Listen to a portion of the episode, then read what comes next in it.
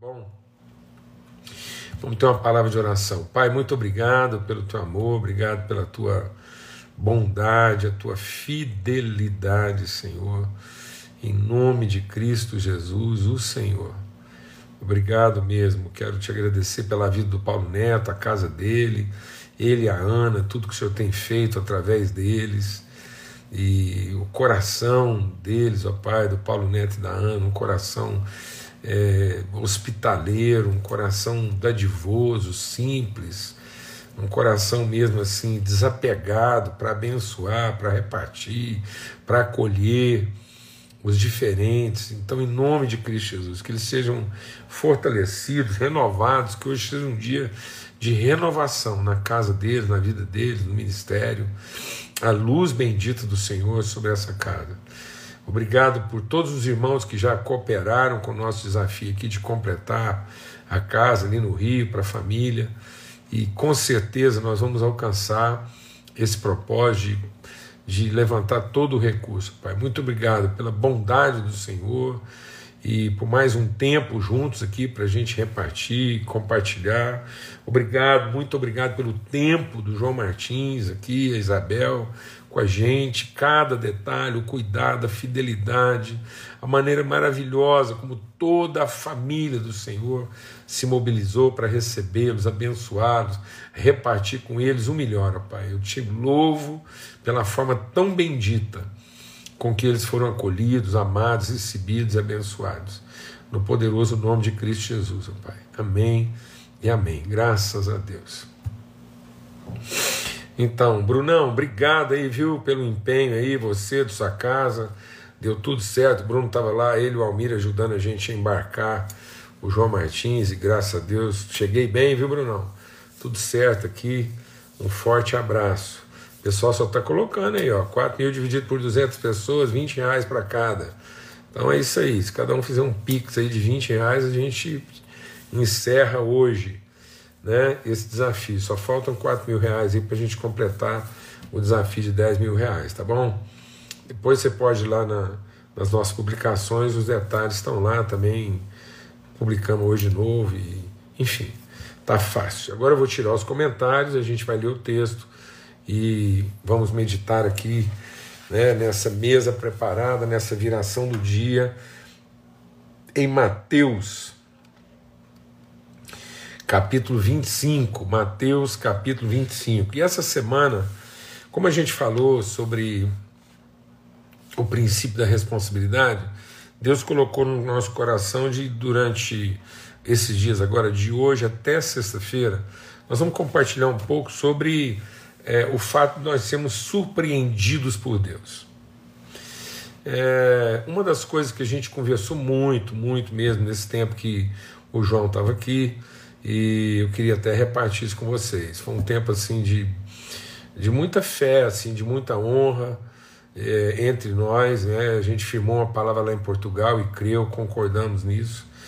E para quem quiser acreditar ou não, a gente recebeu o casal aqui no Brasil sem uma programação definida, sem uma agenda definida, sem nada assim previamente estabelecido, porque nós assumimos e empenhamos uma palavra um com o outro de que a gente queria mesmo ser conduzido pelo Espírito Santo de Deus.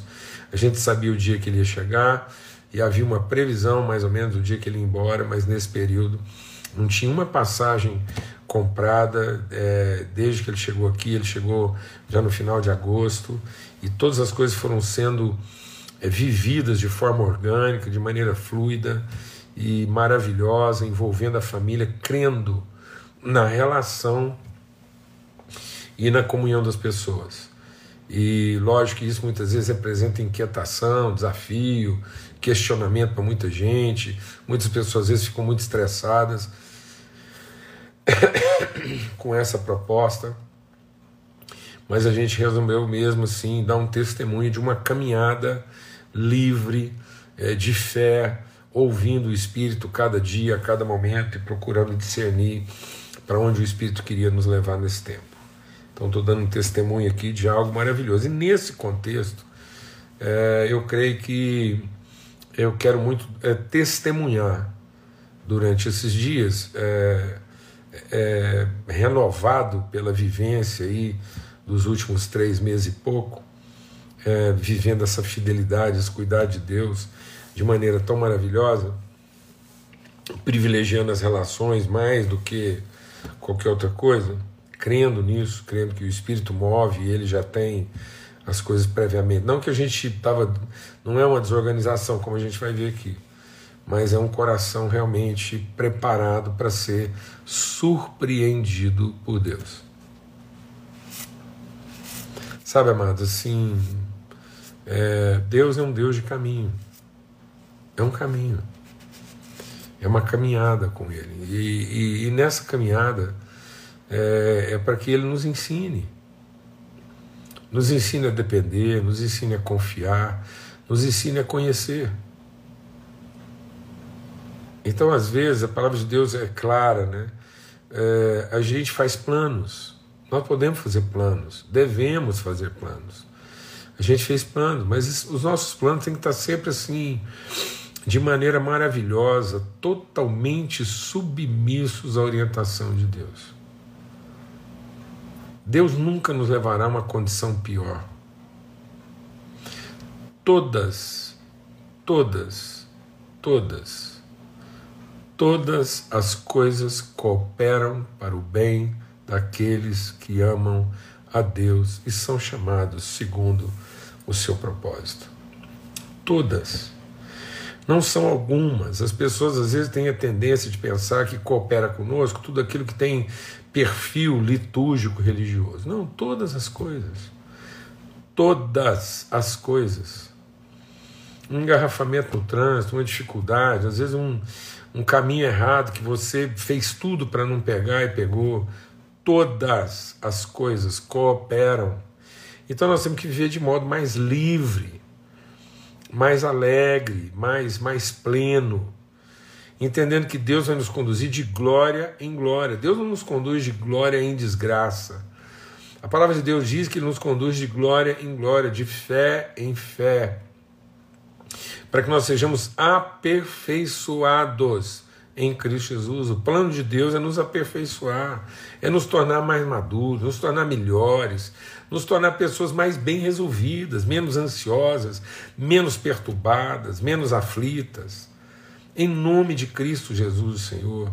Deus diz: Eu é que sei os planos que eu tenho a respeito de vocês, são planos de paz e não de mal para vos dar futuro e esperança. Então, os planos de Deus são planos de paz. Mas às vezes a gente está tão apegado, a gente está tão dependente, a gente está tão ansioso com os planos que a gente é capaz de fazer, que nós não temos a liberdade de ser conduzidos por Deus a um novo, a um, a um universo espiritual de plenitude, de revelação, de conhecimento, de, de, de sermos surpreendidos todos os dias com, com o novo de Deus. A fé é a certeza das coisas que ainda não se veem.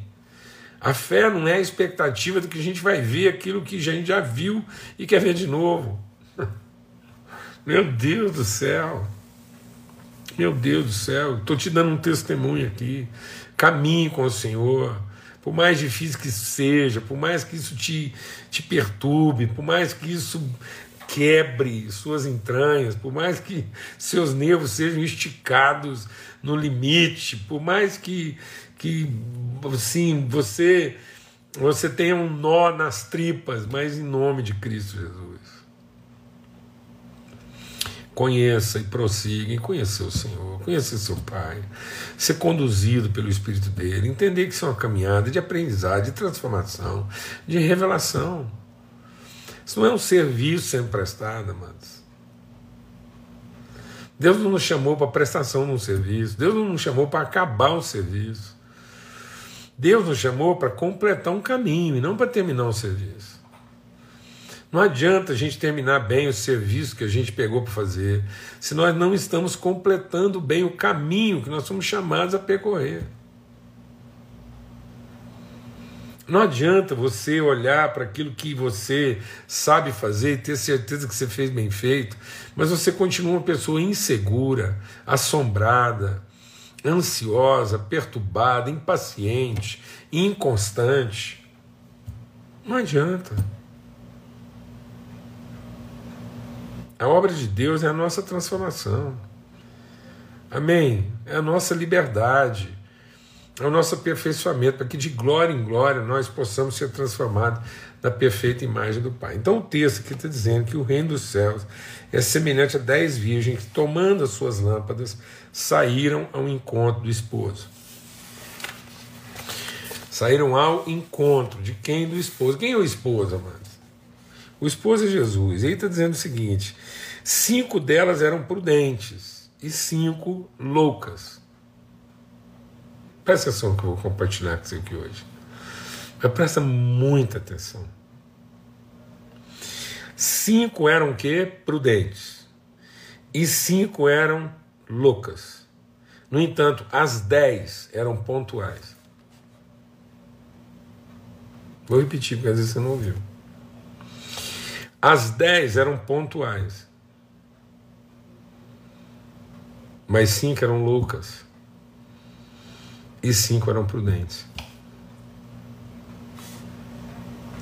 As loucas, tomando suas lâmpadas, não levaram azeite extra, mas eram pontuais. E as prudentes levaram azeite em suas vasilhas com as suas lâmpadas. O noivo, o noivo atrasou. Ele demorou. Ele não veio na hora das noivas. Ele veio na hora dele. E o noivo demorou, então elas dormiram. À meia-noite ouviu-se um clamor. Aí vem o esposo, sai o encontro. Então todas aquelas virgens se levantaram e foram preparar suas lâmpadas. As loucas disseram às prudentes: nos dê um pouco do seu azeite, porque as nossas lâmpadas estão se apagando. Mas as prudentes responderam, dizendo: Não seja o caso que falte a nós e também falte a vocês. Vão aos que vendem e comprai para vocês. Tendo elas ido comprá-lo, chegou o esposo, e as que estavam preparadas entraram com ele para as bodas, e fechou-se a porta. Depois chegaram também as outras as loucas: Senhor, Senhor, abre-nos a porta. E ele respondendo diz: Em verdade vos digo que eu não conheço vocês. Vigiai, pois, porque ninguém sabe o dia, nem a hora em que o Filho do Homem virá.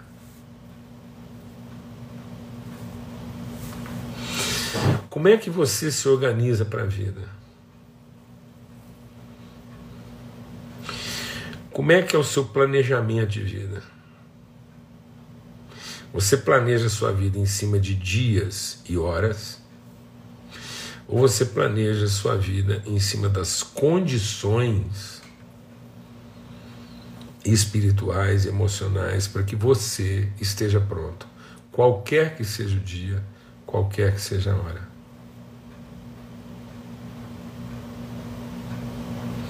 Vou perguntar de novo para nossa reflexão. Qual é o parâmetro que você usa para fazer planejamento? O seu plano de organização de vida está estabelecido em dias e horas? Ou o seu plano de vida está estabelecido em condições e espirituais emocionais para que você esteja pronto para qualquer dia e qualquer hora?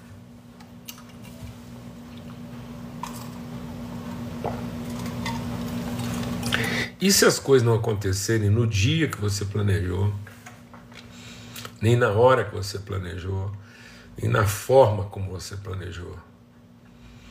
Você está preparado para ser surpreendido por Deus? A palavra de Deus diz que aqueles que se organizam, aqueles que planejam, aqueles que se preparam, Aqueles cuja agenda deles está baseada em dias e horas são loucos. Porque eles não estão se preparando para surpresas.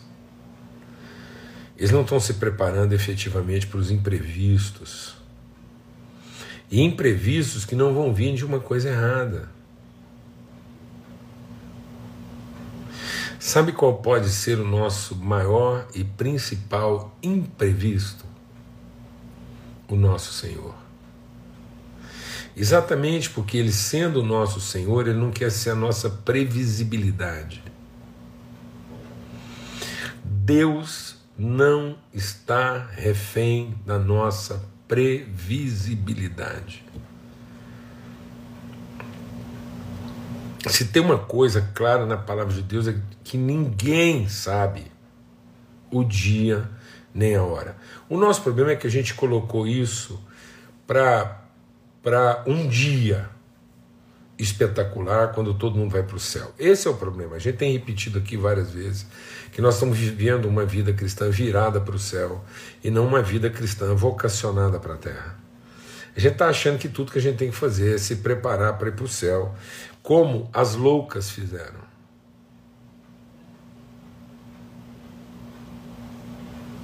As loucas estavam preparadas para um dia, para uma hora que o noivo viria, conforme elas imaginaram que ele viria, e elas iriam para o céu. E na verdade, é, elas não estavam preparadas é para o reino. Elas não estavam preparadas é para o senhorio. Elas não estavam preparadas é para a vontade de Deus que é soberana e que não está refém da nossa forma organizacional, que é uma forma cronológica que é uma forma pragmática. Nós estamos nos, nos, nos colocando para a vida de forma metodológica, pragmática, cronológica, sistemática. E não estamos percebendo que se as coisas acontecerem exatamente como a gente planejou e organizou, maravilha. Mas se em algum momento nós tivermos que ser surpreendidos ou as pessoas que caminham conosco forem surpreendidas, elas não estão preparadas para isso. Porque elas não têm substância interior, elas não têm conteúdo. As pessoas têm roupa, as pessoas têm agenda, as pessoas têm endereço e têm equipamento. As dez virgens tinham roupas nupciais, sabiam o local do encontro, estavam lá na hora que foi marcada e carregavam o equipamento exigido para o encontro. Então todas tinham lâmpada, todas tinham vestes nupciais, todas estavam no lugar certo e na hora certa. O que elas não tinham era conteúdo, interioridade. Elas estavam vazias de conteúdo para enfrentar aquilo que porventura saísse fora do planejado. Então hoje nós estamos vivendo uma religiosidade de hora, de endereço, de rito, de roupa, de equipamento, de instrumento. Então, se, se tudo funcionar bem, o equipamento está lá, a roupa está lá, o rito está lá, o endereço é aquele, a hora é aquela. Mas se porventura acontecer alguma coisa que não estava dentro do plano ou do combinado, aparentemente, nós não temos conteúdo, não temos substância. O que, que é? Olha, é substância espiritual, conteúdo, orientação, consistência espiritual para enfrentar o imprevisto. Então, o que, que você acha que Deus está querendo tratar na nossa vida? Que tipo de gente Deus quer formar? Gente bem organizada, que sabe o endereço, a hora, tem as ferramentas, está vestido de maneira própria, paramentado, ensaiado, organizado, mas não tem conteúdo para o imprevisível. O que, que Deus quer fazer conosco, amados? Do que, que nós estamos falando? Então, em nome de Cristo Jesus, o Senhor, pelo sangue do Cordeiro, nós temos que chegar na hora? Temos. Temos que estar vestidos? Temos. Temos que saber o local? Temos. Temos que trazer o equipamento? Pronto, temos.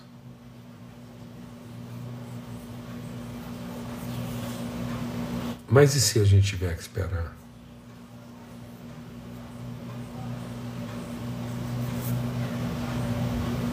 Você está pronto? Você está pronto? Então a gente está vivendo um padrão relacional muito ruim, muito frágil, inconsistente, insuficiente.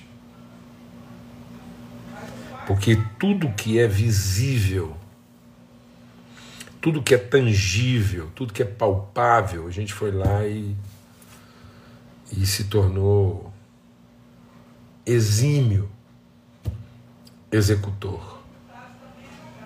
Mas não temos espiritualidade, consistência, conteúdo, disposição, perseverança